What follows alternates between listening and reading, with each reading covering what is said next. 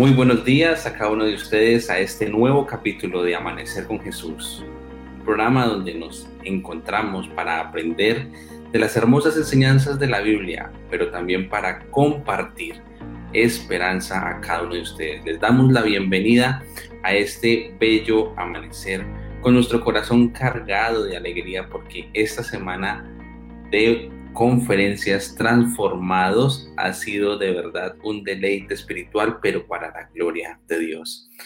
¿Cómo les ha ido a cada uno de ustedes? Queremos compartirles que el día de mañana tendremos un programa especial de transformados. Aquí en el Amanecer con Jesús a las 5 y 55 de la mañana tendremos un especial de transformados.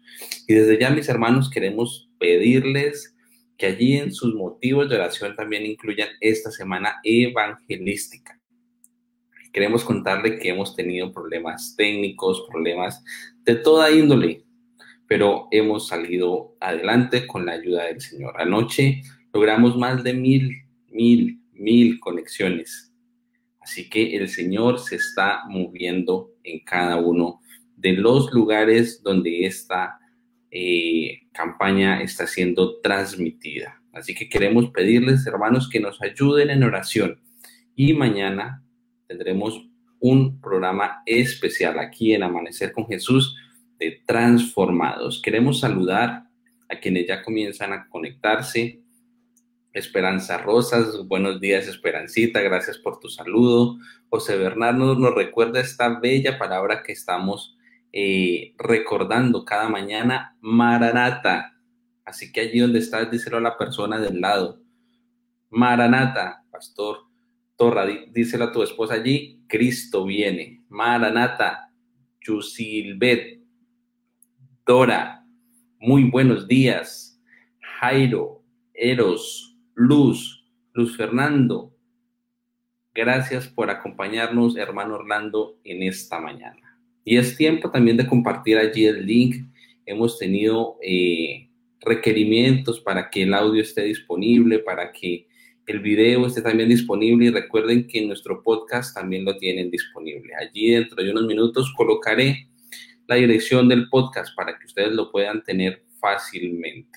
Ahí está en pantalla, se los colocaré ahora en el link para que puedan acceder. También recuerden en el número de, de este WhatsApp pueden colocar sus pedidos, sus pedidos de oración, sus pedidos de solicitud, sus pedidos de agradecimiento, en el cual podemos unirnos como una familia que somos para alabar a nuestro Dios, para caer a Él de rodillas y de esta manera avanzar como un pueblo unido en el pregón de que Cristo viene, Maranata. Vamos a revisar la caja de comentarios allí como está. Muy buenos días, Gladys, Cristo viene, aleluya, así es. Hermanos, hemos tomado esta bonita costumbre de cada mañana recordarnos que Cristo viene pronto, pero para que nos lleve debemos estar transformados y cambiados. Y el tema de hoy viene de una manera muy, muy, muy directa, porque la pregunta nos habla de si ya tomamos parte en la guerra cósmica. Y a veces nos quedamos en la iglesia la Odisea, ¿no? Así tibiecitos que no sabemos si ya tomamos parte o no tomamos parte. Pero el día de hoy aprenderemos y definiremos definitivamente si ya tomamos parte en la guerra cósmica. Joelito, buenos días, ¿cómo amaneces? Hola, muy buenos días, mi hermano Jason, y buenos días a todos nuestros amigos y hermanos que están conectados a esta hora es una alegría saludarlos, ¿no? me di cuenta que Eros Truth está agradeciendo al Señor porque está cumpliendo años hoy. Desde Caquetá es nuestro hermano, creo. Así que te deseamos un feliz cumpleaños allí en esta bella tierra que es casi hermana de los llanos orientales, muy similar geográficamente. Dios te bendiga y te permita cumplir muchos años más en salud junto con tu familia. Amén, amén. Qué bueno. Esos son maravillosos deseos para cada cumpleañero en esta mañana. Muy felices de estar hoy con ustedes y recordando la semana de transformados que estamos disfrutando cada noche a las 7 de la noche en las diferentes iglesias digitales de esta asociación. Fue realmente espectacular anoche hablar, oír hablar al pastor Manrique acerca de cómo superar los defectos del carácter. Una lucha especial y era interesante ver las personas escribiendo, sí, yo tengo que vencer esto, tengo que lograr esta victoria. Y bien, qué bueno que Cristo está para darnos la victoria. Eso es algo realmente maravilloso. Amor, buenos días. Bienvenida a Amanecer con Jesús. Hoy estamos celebrando más de mil conexiones en nuestra campaña Transformados. muy felices, muy contentos. Ha sido una gran bendición para nuestra iglesia, para nuestros amigos. Así que compartamos nuestros eh, links cuando nos llegue a nuestros amigos, vecinos, familiares, porque seguramente va a ser una bendición para cada uno de ellos. Buenos días, hermano Jason. Buenos días. ¿Cómo Buenos días, hermanos. Eh, bueno, yo hoy les traje algo especial también. Voy a mostrar qué será esto. Uy, no se ve. ¿Ya lo ven? Estos son, este es el árbol milagroso. El árbol milagroso. Y que está muy de moda hoy, eh, pues en estos tiempos de pandemia, hermanos. Están las hojitas. Estas son las hojitas que las estoy dejando que se sequen. Y eh, este árbol milagroso contiene unas mm, propiedades muy, muy, pero muy buenas para nuestro sistema inmune. Eh, dice que tiene efectos antiinflamatorios y es un poderoso antioxidante. Es en estas hojitas es, es, muy, en esta hojita dice que 100 gramos de, de estas hojitas tienen 30% de proteína, que es algo, wow, espectacular, porque como en estas hojitas tener tanta proteína, ¿verdad? Así que este, esta planta que Dios nos ha dejado es una planta poderosísima, que la podemos utilizar eh, como siempre se indica, con no en exceso, porque también todo lo que es en exceso es malo, ¿no? Con prudencia. Esta planta nos va a ayudar a aumentar nuestras defensas y también ayuda a muchas cosas más que les voy a indicar en esta mañana. Quiero mostrarles las propiedades que tiene. Les voy a leer lo que investigué. He sacado de, artículos científicos de lo que es esta, este producto. Bueno, les voy a decir el nombre. Yo creo que algunos ya saben. Estas hojitas son del árbol de la moringa el árbol de la moringa, que está de moda y está ayudando mucho a las personas. Em, tiene 92 nutrientes, tiene 46 antioxidantes, 36 eh, propiedades o antiinflamatorios. Se nos fue aquí la luz. Se nos fue un poquito la luz, pero vamos a continuar. Y, y tiene de los 22 aminoácidos, contiene 18 aminoácidos en la moringa. Así que por eso se le considera como el, el árbol milagroso. Se, se, le, se puede mm, tomar, o sea, eh, se aprovecha todo, pero en especial lo que se debe aprovechar más son las hojas. Y entre las hojas verdes y las hojas secas, pues eh, la investigación dice que las hojas secas tienen muchas más propiedades. Eh, le voy a dar un ejemplo. Por ejemplo, la vitamina mm, A, que la conseguimos en la zanahoria. En las hojas verdes encontramos cuatro veces más, ¿cierto? Pero en las hojas secas encontramos diez veces más vitamina A que la zanahoria. Y pues es, muy bueno. Ok, ya llegó la luz. Mm, por ejemplo, la vitamina C. En las hojas verdes eh, tenemos siete veces más vitamina C que en la naranja, pero en las hojas eh, secas contiene 12 veces más. Tiene calcio. Eh, encontramos cuatro veces más calcio que la leche y en las hojas secas posee 16 veces más calcio que la leche. Así que vemos la diferencia entre las hojas verdes y las secas y tiene mucha este, más cantidad. Eh, les voy a dar otro ejemplo. Mm, por, ejemplo, el hierro. que lo encontramos en las espinacas. En las hojas verdes tenemos un 3 cuarto por ciento, pero en las hojas secas 25 veces más que las espinacas. O sea que se, se multiplica el hierro cuando están secas. Y eh, la proteína, eh, conseguimos dos veces más proteína que el yogur, pero en las hojas secas eh, conseguimos nueve veces más proteína que el yogur. así que esos son algunos ejemplos de las propiedades que tienen las hojas secas. Entonces, ¿cómo se puede consumir la moringa? Mm, se puede consumir en polvo, se puede consumir en, hojas secas, se puede consumir también en cápsulas. Yo he conseguido es así, en las hojitas, y dice que el consumo máximo diario, si, las personas consiguen cápsulas, son eh, cuatro, cápsulas diarias. No, no podemos tampoco em, ir al exceso porque eh, como es astringente, entonces puede causar ardor, puede causar artritis, artritis, perdón. Mm, así que, ¿cómo lo podemos tomar? Lo podemos tomar en té. Podemos eh, colocar agüita caliente, hervida bien caliente y le podemos agregar una cucharadita de estas hojitas secas o si tienen en polvo. Mm, ¿Cómo la podemos tomar? También en cápsulas, como le dije, máximo cuatro veces. Importante, hermanos, si ustedes están tomando alguna medicina, siempre debemos consultar pues con el médico eh, yo creería como que es un producto natural, pues no nos va a hacer mucho daño, pero es importante eh, si tenemos eh, alguna otra enfermedad, pues siempre buscar al médico a ver qué asesoramiento nos da. Pero en sí es un producto muy bueno, milagroso, pero mm, no es mágico en el sentido de que debemos cuidarnos debemos cuidar nuestra alimentación, debemos practicar nuestros hábitos. Todo eso va a ayudar para que el efecto de este árbol milagroso pues sea muy beneficioso. ¿Para quienes ayuda? Por ejemplo, las personas que tienen em, colesterol, entonces es muy bueno porque baja el colesterol, baja los triglicéridos, las personas que tienen eh, artritis, dolores, eh, les va a ayudar a quitar esos dolores.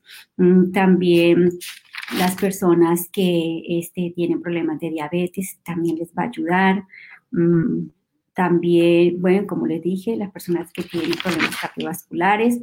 Así que es una bendición esta planta y pues eh, sería bueno que la tuviéramos eh, y la pudiéramos consumir.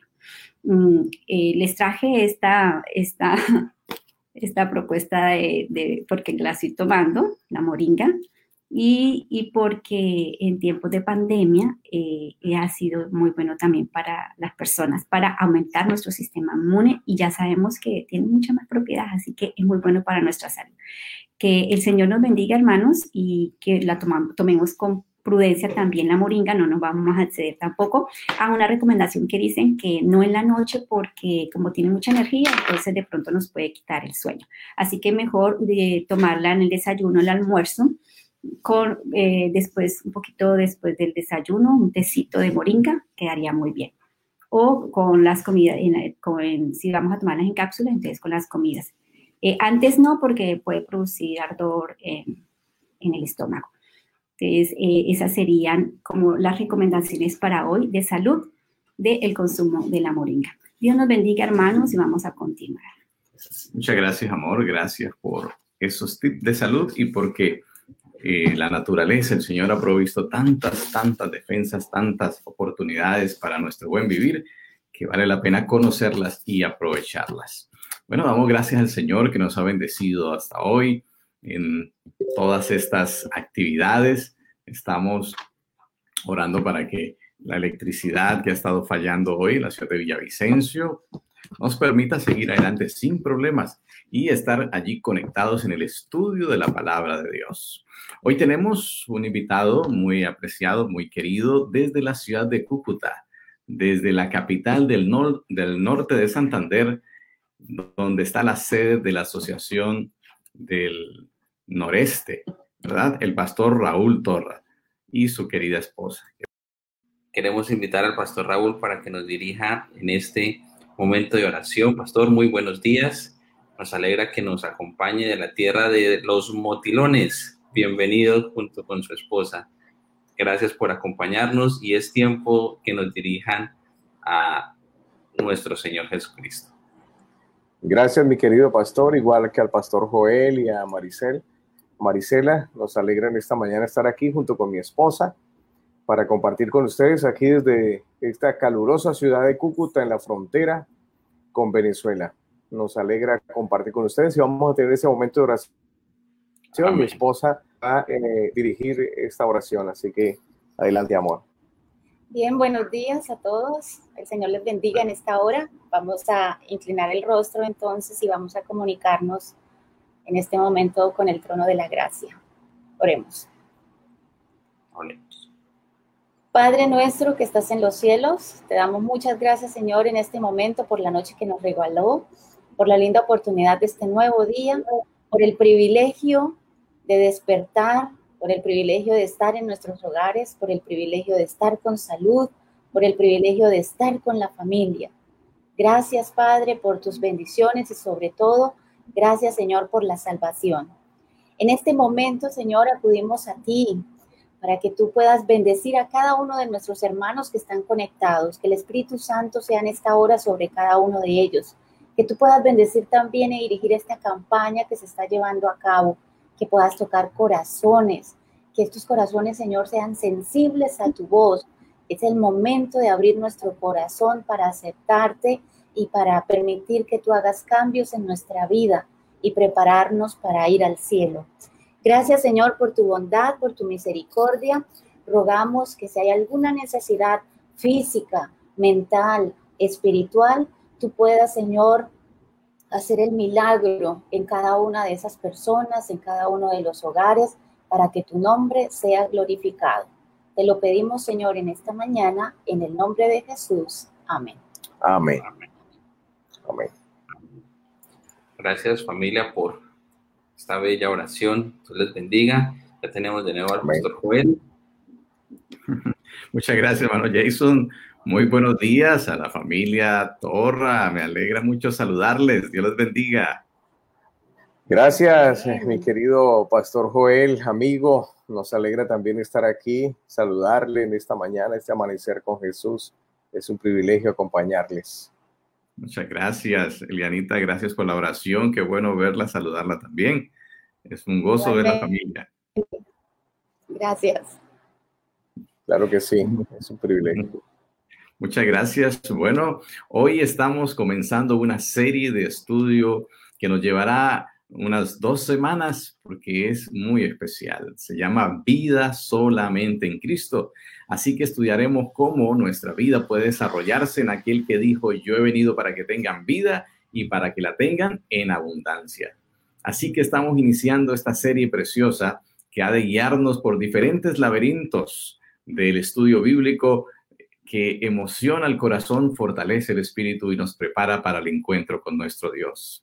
Es verdad que este es el programa 101 de esta serie general llamada Las hermosas enseñanzas de la Biblia. Hoy 101, ya llevamos más de 100 programas juntos, sin contar otra serie que tuvimos y algunos, algunos programas intercalados con alguna serie especial, como tendremos mañana acerca de transformados, ¿no?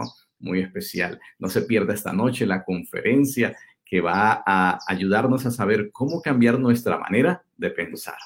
Pero bien, continuemos. Estamos hablando de vida solamente en Cristo y esto significa que hay una capacidad en el ser humano de elegir la vida. ¿Qué vida tiene, eh, quiere llevar? ¿Qué vida quiere desarrollar?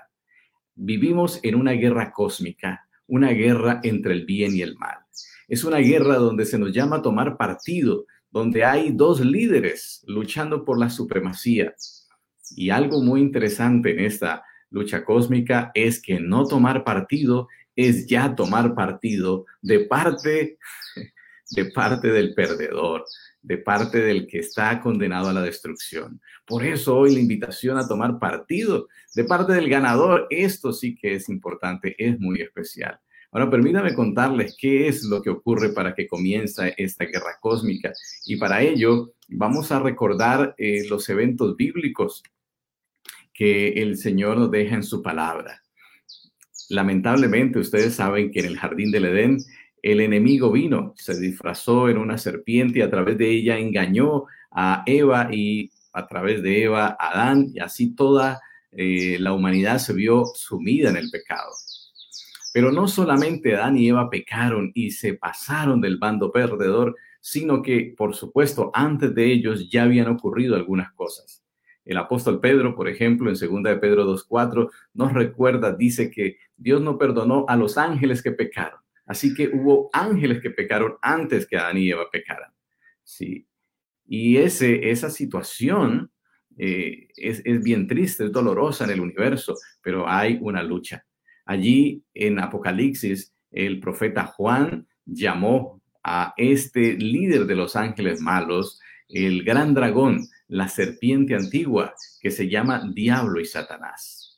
Y por supuesto, eh, su fin está determinado. El Señor dijo en Mateo 25 ah, que algunas personas que se apartarían de él, pues irían a unirse a Satanás y a la consecuencia final que tiene, el fuego eterno que ha sido preparado para el diablo y sus ángeles. En esta guerra cósmica se ha preparado el fuego eterno para el diablo y sus ángeles, no para ti. Para ti el Señor ha preparado la salvación y para eso Cristo vino a morir. Pero hay que tomar partido, hay que tomar partido por el Señor.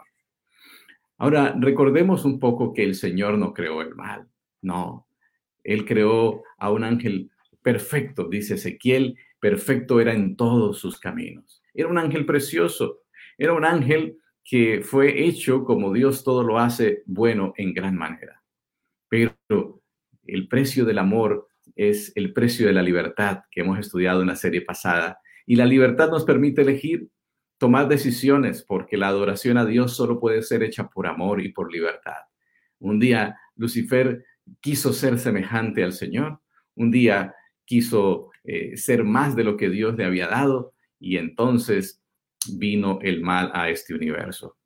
Así que vamos a ver las causas de la caída de Satanás, vamos a estudiar acerca de cómo fue el enemigo lanzado fuera y cómo un ángel que era eh, tan hermoso, el sello de perfección lleno de hermosura y sabiduría, pues tuvo que ser echado del monte de Dios porque ah, se halló en él maldad. Así que vamos a invitar al pastor Raúl Torra nuevamente para que él nos hable acerca de qué ocurrió, cuáles fueron las causas de la caída de este ángel que era un querubín eh, protector y cómo mm, esa, esa caída le expulsó le hizo perder el derecho de estar en el cielo y fue expulsado de él. Esas son situaciones que la Biblia llama el misterio de la iniquidad. Así que vamos a estudiar este tema. Vamos adelante. Ok, pastor, seguimos adelante con lo que venías mencionando y bueno, es eh, un poco misterioso, ¿no? Lo que sucede en el, en el cielo, pero cuando miramos dos pasajes maravillosos que aparecen en el libro de Isaías y en el libro de Ezequiel, la palabra de Dios y Dios mismo nos, nos muestra las causas de esa caída de ese ángel que había sido hecho perfecto en todos sus caminos. El, Dios lo había colocado allí con una serie de responsabilidades. En el libro de Isaías, allí en el capítulo 14, el versículo 13, el versículo 14, eh, la palabra dice, tú que decías en tu corazón, subiré al cielo, en lo alto, junto a las estrellas de Dios, levantaré mi trono y en el monte del testimonio me sentaré. A los lados del norte, sobre las alturas de la nube, subiré y seré semejante al Altísimo. Y de alguna manera, este ángel eh, que Dios había creado empezó a desarrollar un deseo impío y ambicioso que le condujo a la caída y lo llevó a esta condición y a desarrollar esta naturaleza en contra de Dios, de su gobierno y de su y de toda la ley de Dios. En el libro de Ezequiel dice que se enalteció, eh, dice el versículo 17 del capítulo 28, se enalteció tu corazón a causa de la hermosura, se corrompió su sabiduría a causa de su esplendor. Y estas condiciones le llevaron por un camino totalmente diferente a este ángel. Empezó a desarrollar esa, ese camino de, de enaltecerse, de querer ser como Dios, de querer estar en el monte eh, del testimonio, de sentarse en el lugar de Dios. Y estas, estas, quizás estas causas que nos muestra el profeta Isaías y el profeta Ezequiel, eh, nos hablan de esa realidad, de esa naturaleza que empieza a desarrollarse. Luego, en el libro de Proverbios, el capítulo 16, el versículo 18, eh, Salomón dice que esta condición le llevó a la destrucción y a la caída finalmente, la soberbia, esa naturaleza que empieza a desarrollarse en ángel, empieza a desarrollar una serie de elementos tan extraños como es la ira, la soberbia, la destrucción, el espíritu altivo, va delante de esa caída y va llevándolo en esas causas, en esas consecuencias, finalmente apartarse de la santidad de Dios, de la ley de Dios, del amor de Dios, y ahora empieza a desarrollar todos estos elementos increíbles que lo llevan a la separación. Finalmente es expulsado y es quitado de esa elevada posición en la que Dios le había colocado. Ezequiel 28, 16 dice, pecaste esa, esa situación lo llevó a eso, a caer y a cometer pecado, por lo que dice la palabra, yo te eché del monte de Dios y te arrojé de entre las piedras de fuego. Esa naturaleza que desarrolló este ser, que Dios había creado en unas condiciones totalmente diferentes, pero que él empezó a desarrollar esa ambición, ese orgullo, esa presunción de quizás llegar a, ser Dios, porque realmente eso, es lo que él está planeando. Y empieza una carrera eh, de convencer a, a, los seres que estaban bajo sus órdenes, a los ángeles, y logró convencer a la tercera parte. O sea que el trabajo que hizo fue increíble, con mucha sutileza, ¿no? De una manera muy sutil, fue con palabras y utilizando estrategias pero esa, esa naturaleza se fue desarrollando, desarrollando, y finalmente, pues, lo que él pretendía se convirtió en una guerra en el cielo, y Dios tuvo que, como dice aquí, por pecaste, se, se apartó de la ley de Dios, y el Señor tuvo que echarlo del monte de Dios, tuvo que arrojarlo, lo sacó de ese lugar donde Dios lo había establecido, tuvo que sacarlo, no pudo permanecer allí en ese lugar. Así que increíble, Pastor Joel, que lo que Dios haya creado de una manera, pues, con un propósito tan diferente, se haya llegado a ese estado de corrupción, a ese estado de pecado, esa naturaleza, y finalmente, pues, hoy, después de tantos años en la historia del planeta Tierra, hemos visto las consecuencias tan trágicas de esa decisión tan equivocada que él tomó un día allí en el reino de los cielos. Así es perdón, eh, me, has hecho recordar, eh, hablando de, estas situaciones del enemigo, pues quería ser semejante al Señor, ¿no? Eh, me hace recordar la predicación de un amigo hace muchos años que preguntaba por qué se perdió el diablo. ¿La recuerdas? Tú también estuviste en esa predicación. Oh, claro que sí, estábamos en la clase. No se perdía nada en el cielo, hacer todo, ¿no? Y no, yo creo que no, no entendió que tenía un lugar y quería ocupar otro lugar. Y aquí en, el, planeta Tierra sucede lo mismo, Joelito. Hay personas que no están felices con lo que Dios les ha dado y quieren hacer algo que Dios no les ha pedido. Y entramos a quebrantar y a, caer en el mismo camino de este, de este ángel y a corromperse, ¿no? Porque llega la, esa, esa corrupción, todo eso trae una corrupción increíble y una destrucción, porque todo eso va seguido de la destrucción. Se destruye a sí mismo y destruye a quienes están a su alrededor. Y eso fue lo que ocasionó. Finalmente, eh, pues es, sacado del cielo, es lanzado del cielo, de ese lugar maravilloso. Y en el libro de Apocalipsis, en el capítulo 12, el versículo 7, el versículo 9, se describe esa parte de ese conflicto que se da en el cielo. Allí en el libro de, Apocalipsis dice que hay una batalla en el cielo, en Miguel y sus ángeles, representando a nuestro querido Jesús, luchan contra el dragón y lucha el dragón y sus ángeles. Ya él había logrado convencer a la tercera parte de los ángeles, ya tenía todo un ejército, hay una guerra en el cielo, pero no prevalecen, ni se haya lugar para ellos en el cielo. Es decir, no, no se puede dejar eh, eh, esa, esa, ese grupo de, de seres con esa condición. No pueden prevalecer en el cielo, no pueden permanecer en el cielo. En el cielo no hay lugar para el pecado, en el cielo no hay lugar para la pecaminosidad, para esa naturaleza, para esa condición. Así que en esa batalla eh, la escritura dice que fue lanzado fuera del cielo el gran dragón y allí lo describe como la serpiente antigua que se llama Diablo y Satanás. Y allí describe el apóstol Juan una obra que él hace desde ese momento hasta el día de hoy y dice que engaña, engaña. De, de, de, ese momento hasta el día de hoy, él sabe que está perdido, él sabe que no tiene nada ganado, así que la tarea de él es seguir engañando. Engañó a la tercera parte de los ángeles y sigue engañando, engaña. Es arrojado a la tierra y sus ángeles fueron arrojados con él.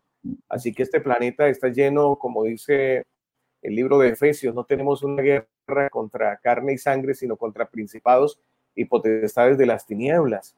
Y hay una guerra que es contra ellos y bueno, el único que finalmente puede vencerlos y que puede aquí luchar contra ellos es nuestro Dios, nuestro Señor Jesucristo.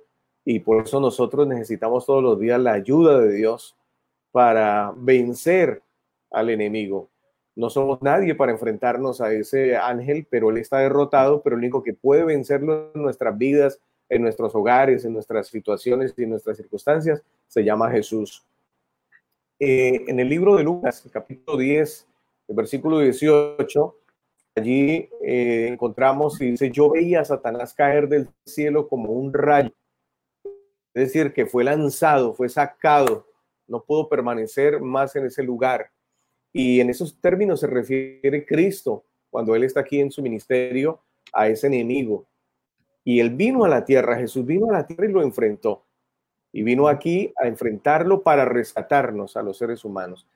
Así que el apóstol Pedro también hace alguna referencia a este enemigo y a sus ángeles, a esos ángeles rebeldes. Y dice, Dios no perdonó a los ángeles que pecaron, sino que arrojándolos al infierno, los entregó a las prisiones de la oscuridad para ser reservados para un juicio. Así que las consecuencias de, este ángel, de esos ángeles, es que finalmente Dios no los va a dejar existiendo en la eternidad con esa condición, sino que en un momento finalmente habrá una ejecución de ese juicio contra ellos y tendrán que ser eliminados. Esa es la consecuencia de haber sido, de haber llevado pues ese camino de haber salido del cielo. Dios podría haberlo destruido en el mismo instante, ¿no? En el que ellos se revelan. Pero allí pues se, se, revelan también algunas, algunos atributos y algunas características de la forma en que Dios ha obrado, que Dios no ha sido injusto, sino que bueno, hubo una batalla, tuvo que defender. Quizás algunas veces uno compara esa batalla como en la casa, ¿no? Si está el, el está el, el hombre de la casa, el esposo, el padre, y un hijo se revela y el hijo quiere sacar al papá de la casa y no, señor, esta es mi casa, en otras palabras, tú quieres, puedes permanecer aquí bajo estas condiciones, pero si ya quieres poner otras condiciones e imponerlas, pues tienes que buscar casa, tienes que ir a buscar otro lugar, pero creo que en cierta forma Dios ama a todos los seres que Él ha creado en el universo, ¿no? El amor de Dios es grande Dios ama a este ángel, pero este ángel se ha rebelado contra Dios. Este ángel tiene que salir de la casa de Dios finalmente. Muchas gracias, Pastor Raúl. Gracias por esa explicación y el comprender ese misterio de la iniquidad, cómo ocurre esta, eh, este desafío y se forma la guerra cósmica en el universo, desde la caída de Satanás. Gracias, Pastor. Así que ahora volveremos para la oración intercesora. En este momento entonces, Vamos a invitar al pastor Carlos Moreno para que nos hable acerca de, bueno, Satanás cayó, cayó en el cielo, hizo todo eso. Ahora, ¿qué ha hecho desde la caída? ¿Cuál ha sido su, su modus operandi? Que es importante conocerlo para que no caigamos en sus acechanzas. Pastor, buenos días, bienvenido nuevamente a Amanecer con Jesús. ¿Cómo ha estado? Buenos días, Pastor Joel. Bien, gracias a Dios. Saludarlo a usted en esta hora. Pastor Raúl, qué bueno que esté con nosotros y todos nuestros amigos. La obra de Satanás desde la caída, bueno, la Biblia lo describe muy claramente en 1 Juan capítulo 3, versículo 8, al decir que el diablo peca desde el principio. Y desde el principio él, eh, desde su rebelión y al trasladarse aquí en esta tierra, pues eso es lo que ha hecho. La Biblia incluso lo describe como un homicida, como un homicida y, alguien que no ha permanecido en la verdad. Así que eh, Satanás, habiendo estado en la verdad en algún momento allí en la historia, cuando fue creado, al estar en la verdad, no permaneció en esa verdad. Fue destituido, como decía el pastor Raúl, fue arrojado, no solo eh, dejó de estar en la verdad, sino que dejó de estar en el cielo. La Biblia describe a Satanás como mentiroso, como padre de mentira. De allí que la mentira ha sido parte de sus estrategias desde que entró en este mundo. Y esa primera mentira que se registra allí en el libro de Génesis, cuando tiene esa conversación con Eva y le dice, bueno, Dios te ha dicho que no comas de ningún árbol del huerto. Entró por allí mezclando la verdad con el error para crear como una, eh, un interés, crear eh, un, un, puente amistoso, dijéramos los colportores, como para crear esa, esa curiosidad y entonces Eva le dice, no, no, no es eso lo que Dios ha dicho. De todos podemos comer, pero de ese árbol, de la ciencia del bien y del mal, no podemos comer porque si comemos vamos a morir. Y entonces allí se levanta Satanás directamente contra un mandato del Señor, contra la voluntad de Dios, al decir, no morirás, no morirás. Esta es una negación directa de la palabra de Dios. Así que al persuadir a Eva, al aceptar y creer esa, esa mentira, Satanás indujo a nuestros primeros padres a pecar. Y por supuesto, al entrar el pecado, dice la Biblia, entró la muerte. Así que Satanás no solo le mintió a Eva, sino que Satanás se convirtió en un homicida porque es culpable de la muerte de Eva, de Adán y de todos los seres humanos, pues ha ingresado el pecado en este mundo. Así que la mentira, por lo tanto, es, es, va muy de la mano con el homicidio. Y esto es algo que, que me llama la atención y que es bueno que nosotros, todos los que estamos en este programa, tengamos en cuenta lo peligroso que es la mentira, lo odioso que es la mentira, lo, repugnante que es para Dios la mentira y una persona mentirosa. Así que eh, Dios es un Dios de verdad y por eso Él no tiene nada que ver con la mentira. De tal manera que la palabra de Dios dice en Apocalipsis en el capítulo 21, los mentirosos tendrán su parte en el lago que arde con fuego y azufre. Es tan delicada esta situación que la Biblia lo especifica como una de las cosas que el Señor va a destruir. Y de hecho, la palabra de Dios dice que una de las cosas que Dios aborrece es la lengua mentirosa. Por eso nosotros, los hijos de Dios, debemos hablar siempre con la verdad. Y la mentira tiene muchas facetas. Las exageraciones son mentira. ¿sí? Muchas veces al contar un relato para hacerlo más interesante, exageramos en los detalles. Estamos mintiendo. Ocultar la verdad es mentir. Y eso a veces no lo tenemos en cuenta. Ocultar una verdad también es mentir. Así que uno de los, de los eh, recursos importantes que nos deja hoy este tema es mostrarnos que no podemos seguir el camino de Satanás. No podemos seguir el error de Satanás al practicar la mentira. Debemos dejar esto a un lado. Los hijos de Dios debemos ser veraces, veraces en nuestros negocios, que nuestra palabra se valga, ¿sí? La palabra que en el mundo ya no, no vale nada. Antiguamente, como refería el pastor Darwin en un programa, se hacía un negocio solo de palabra. Así Se es. estrechaba la mano, se miraba los ojos y la palabra valía. Hoy no vale nada la palabra, pero la palabra de un cristiano debe valer. Nosotros debemos hacer valer nuestra palabra. Y cuando el Señor dice que nuestro hablar sea sí o no, nos está hablando acerca de eso. Debemos ser fieles a lo que decimos. Así que no sigamos el camino de Satanás, quien desde que entró en este mundo, desde su caída, ha sido mentiroso y ha sido homicida. Consecuencia de la entrada de ese pecado, como decíamos, pues está la muerte. Consecuencia de ese pecado ha sido eh, el homicidio y, y todo el mundo que yace bajo el maligno, pues está en como consecuencia destinado a morir. Y es lo que dice la Biblia en 1 Corintios 15, 22, al referirnos que en Adán todos mueren. Ahora, cuando Cristo vino a esta tierra, ¿cuál fue la tarea de Satanás? ¿Qué hizo Satanás cuando Cristo estuvo en esta tierra? Bueno, recordamos el relato que está en Marcos capítulo 1, en Mateo capítulo 4, cuando nos muestra que el Señor fue al desierto a orar, tener un, un encuentro allí con su Padre Celestial, pero ¿quién llegó allí? El diablo. ¿A qué? A tentarlo, a importunarlo. Así que la tarea de Satanás cuando Cristo estuvo en esta tierra fue tratar de desvirtuarlo, de alejarlo de la obra que él venía a hacer, colocándole tentaciones, colocándole pruebas, acechándolo, llevándolo a, a tratar de, de que se dañara ese plan de salvación.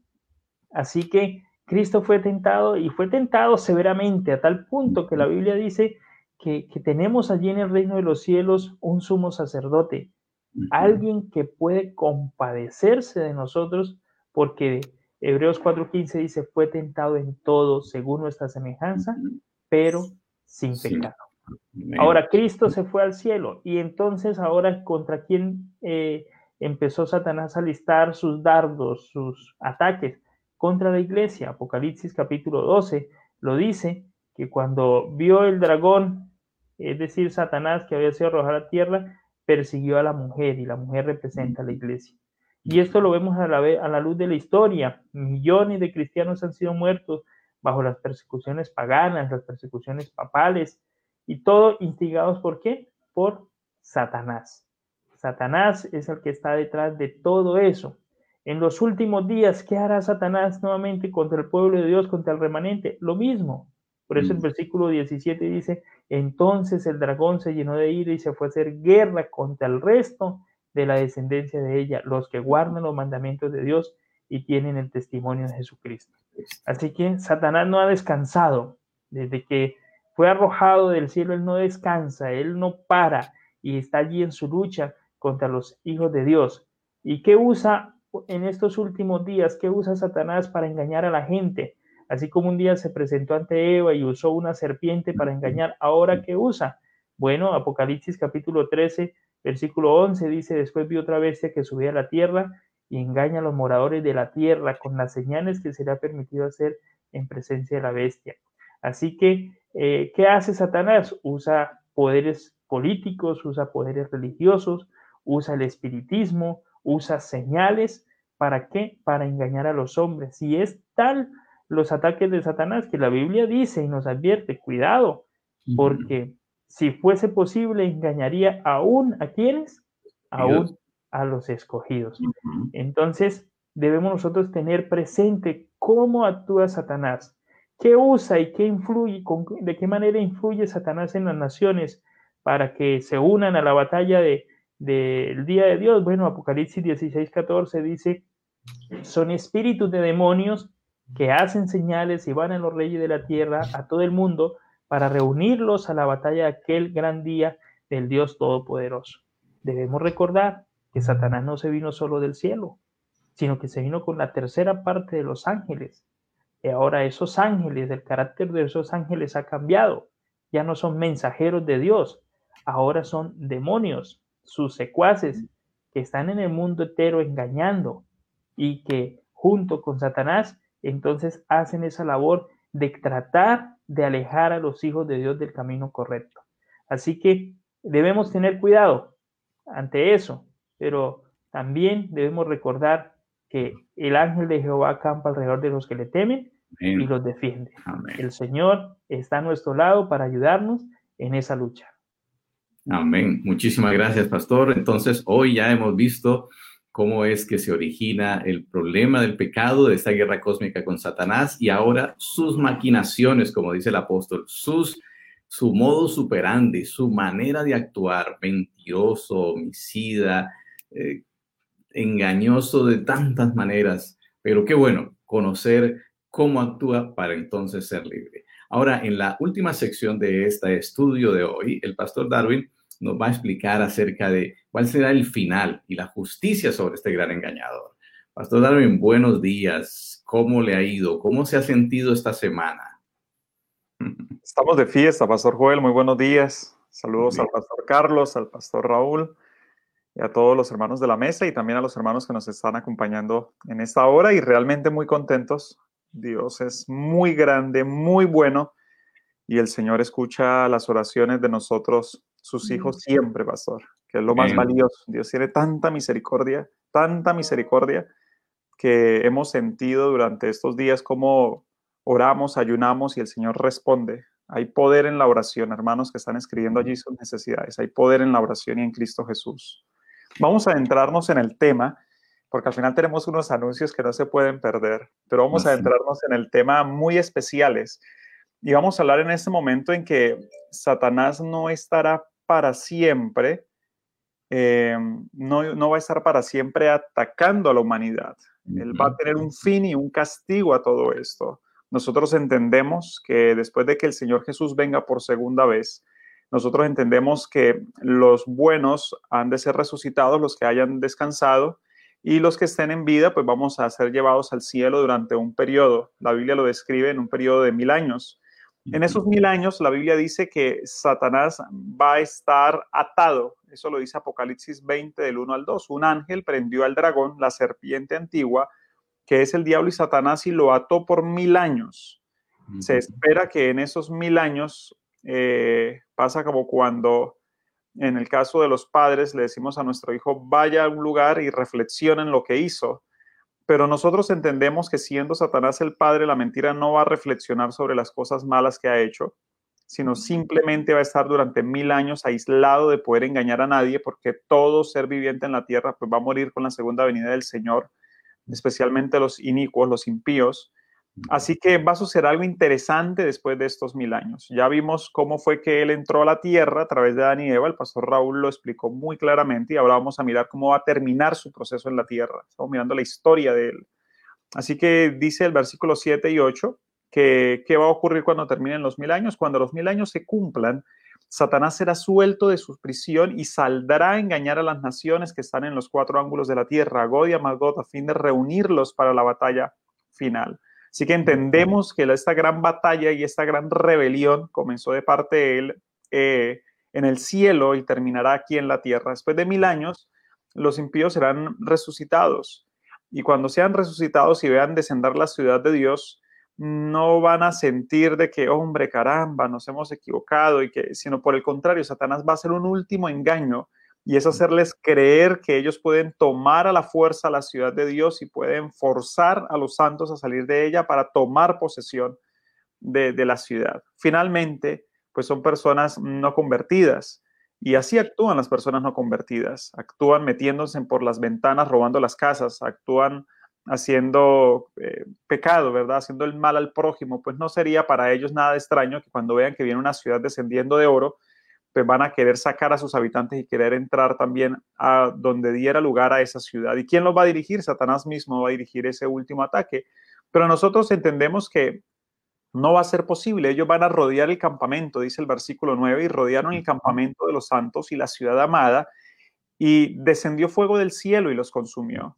¿Hasta dónde descenderá este fuego del Señor? hasta donde la mano del hombre haya tocado. Y sabemos que en este momento hay perforaciones petroleras que han llegado a muchos kilómetros, que han penetrado la tierra. Hasta allá es necesario, esos kilómetros hacia abajo, que entre la mano de Dios para que cualquier vestigio de la antigua humanidad desaparezca completamente. Así que no va a ser, al igual que el diluvio, no fue un aguacero fuerte que inundó ciertas regiones, como algunos dicen, sino fue algo universal y acabó la vida en la tierra.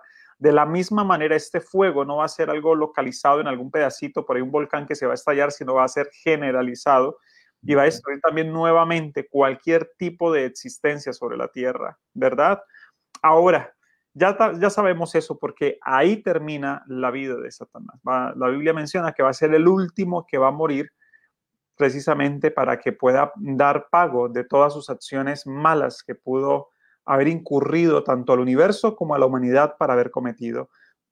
Pero nosotros sabemos ya esta historia de parte de él. Ahora, ¿cuál es mi parte en medio de toda esta gran historia? Aquí es donde esto se torna personal, pastor, porque de lo contrario es historia bíblica y muy valiosa, pero mm, no sé si pueda utilizar ese término, pero no salva lo que salva es lo que vamos a mirar en este momento y aquí es donde debemos abrir nuestros oídos y prestar atención. ¿Cómo se amonesta a los cristianos en vista del odio que tiene Satanás por nosotros?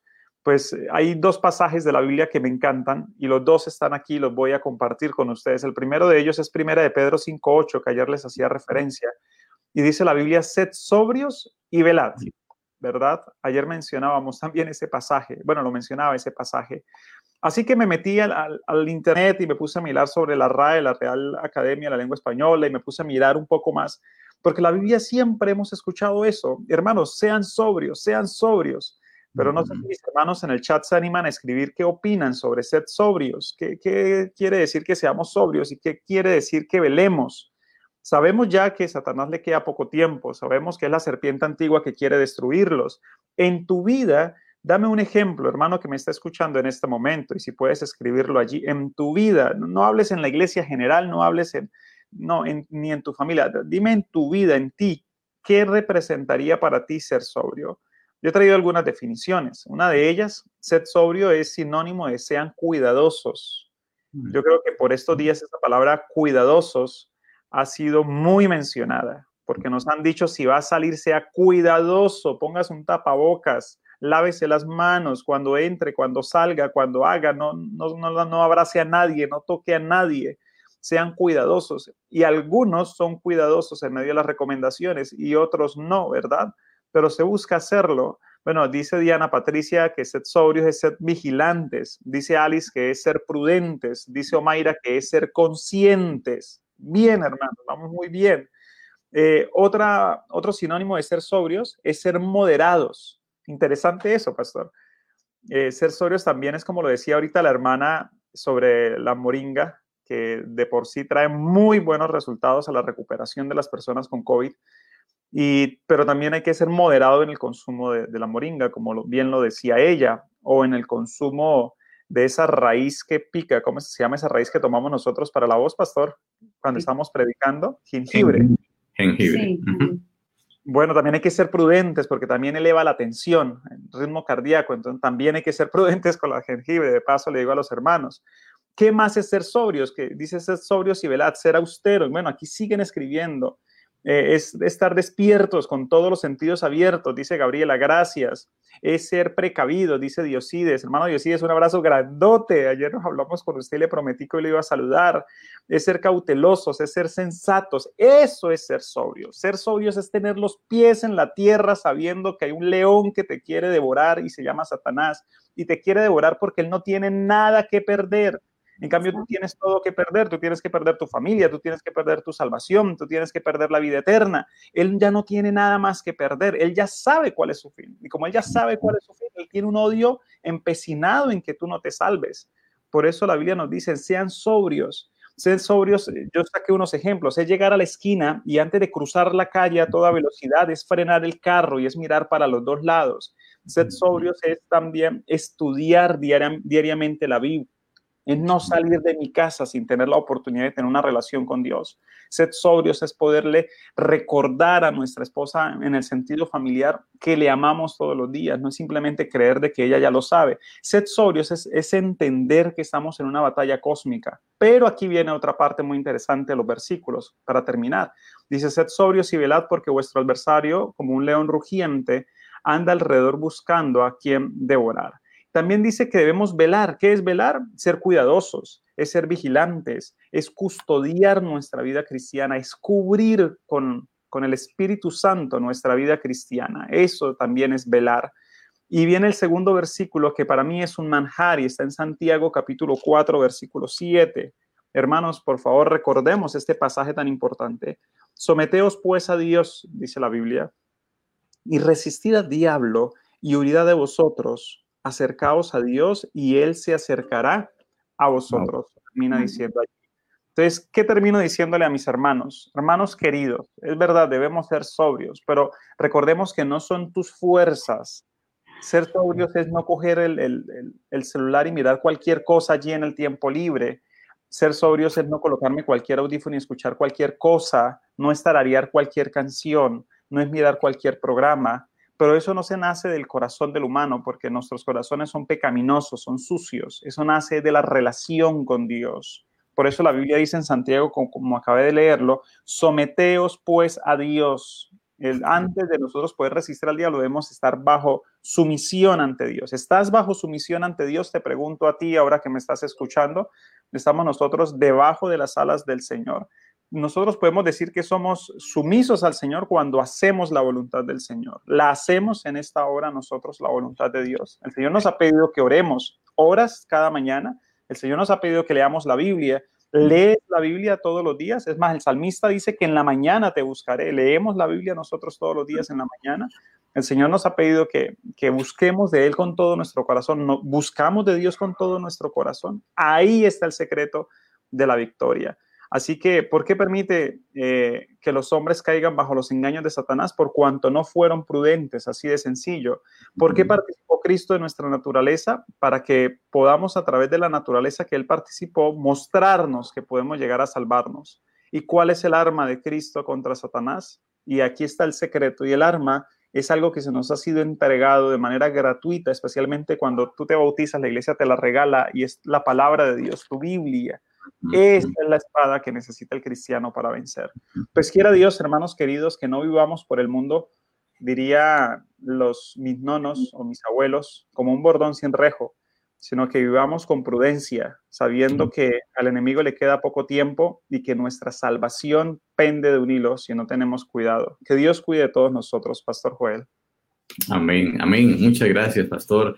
Qué interesante estudio y el llamamiento a tomar partido definitivo por el Señor, por su palabra, por su verdad, por un comportamiento sobrio, sabio, en conexión con Él, como decía la hermana Aide, ser pilosos espiritualmente, no sencillamente mm, eh, dormidos o tibios, sino pilosos. Gracias por esa expresión también muy interesante que yo sé que la usamos mucho con los estudiantes, ¿no? Un estudiante pilo, incluso el gobierno dice ser pilo paga, pues parece que en el reino de Dios, estar en conexión con Él y ser constante en la oración y en la devoción también trae bendiciones para derrotar al enemigo. Y qué bueno saber que ante un enemigo tan peligroso, el Señor vino para vivir nuestra vida y morir también nuestra muerte, para rescatarnos de aquel que había apresado a la humanidad en el pecado y en la muerte y darnos vida eterna en su nombre. Eso es algo realmente maravilloso. Gracias hoy al Señor por esa bondad